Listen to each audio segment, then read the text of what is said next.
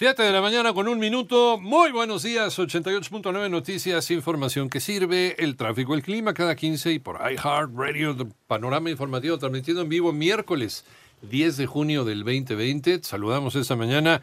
La información más importante del COVID-19, la cifra de muertes en el mundo llegó a 411.292 y el número de casos confirmados 7 millones 240.085. La tasa de recuperación es del 90%, que se traduce en un total de 3 millones 606.094 pacientes curados. En tanto, la Organización Mundial de la Salud recomendó a México realizar más pruebas de diagnóstico de COVID-19, sobre todo al 100% de los casos severos, al 10% de los sospechosos, a personas de alto riesgo y a todos, todos los profesionales de la salud.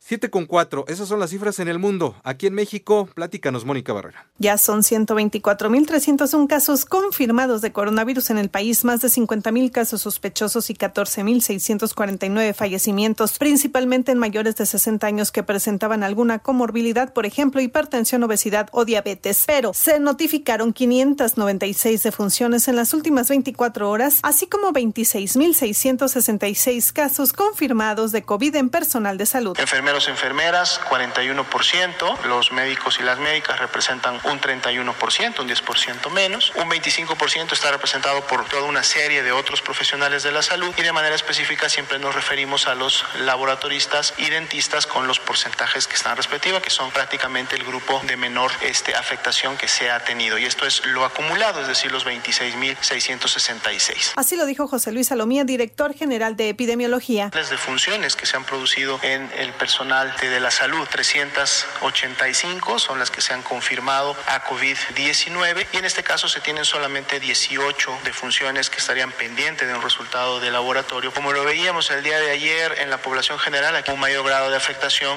en la medida que se va incrementando la edad. Aquí tenemos agrupado a los mayores de 65 y eso podría generar una impresión de que serían a lo mejor los que más están falleciendo. En 889 Noticias, Mónica Barrera. 7,5 aquí en la Ciudad de México se ha registrado una ligera disminución en el número de hospitalizaciones. Joana Flores. La jefa de gobierno Claudia Sheinbaum destacó que en los últimos días se observa una ligera disminución en el número de personas hospitalizadas por COVID-19 en la capital. Como pueden ver, en los últimos dos días hay una ligera reducción que hay que esperar pues varios días para saber si se mantiene constante esta reducción, pero son 3.367 pacientes no intubados y 1.041 pacientes intubados en la Ciudad de México. De continuar con esta tendencia a la baja durante los próximos 15 días de forma consecutiva, se podría transitar de rojo al naranja en el semáforo epidemiológico. La mandataria local destacó también que hasta la fecha no se ha rebasado la capacidad hospitalaria. Incluso dijo, para camas generales aún hay una disponibilidad del 28%, mientras que para intubación hay una disponibilidad del 45% en las camas. Para 88.9 Noticias, Joana Flores. 7.6, el exgobernador de Quintana Roo, Mario Villanueva, informó en sus redes sociales que regresará a su casa luego de 19 años de permanecer encarcelado por acusaciones de lavado de dinero, asociación delictuosa y vínculos con el narcotráfico.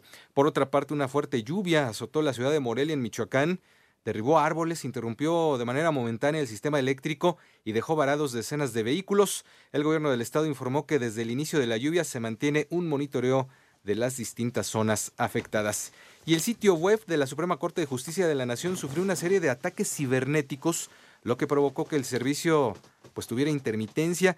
Debido a esto se llevaron a cabo una serie de protocolos de ciberseguridad, por lo que la funcionalidad del sitio web quedó restablecida.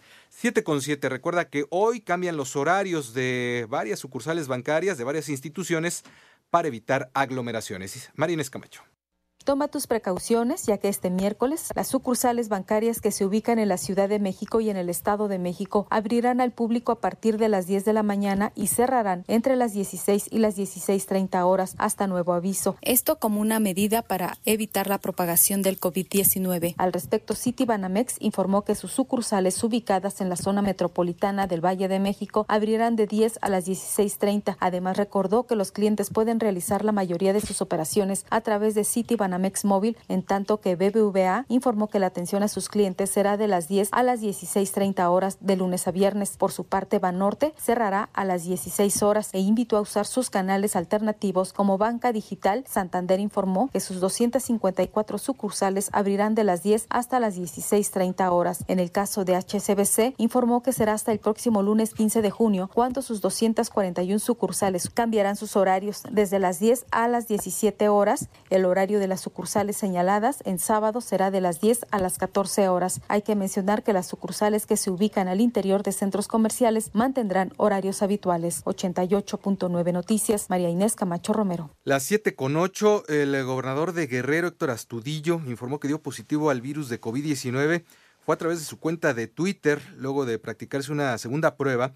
Astudillo Flores dijo que se encuentra bien de salud y que solo presenta algunos malestares. Las 7 con 9, más información, pero en el panorama internacional. Ayer el ciudadano afroamericano George Floyd, cuya muerte a manos de un policía causó protestas contra el racismo y la brutalidad policial en los Estados Unidos, fue enterrado en una ceremonia religiosa en Houston. Por otra parte, el controvertido residente de Burundi, Pierre Nkurunziza, falleció a los 55 años tras sufrir un infarto. En tanto, la policía de Colombia, con la ayuda del olfato de una perra experta en la detección de narcóticos, confiscó 4.9 toneladas de cocaína mezcladas en un cargamento de plástico granulado que iba a ser exportado a Turquía.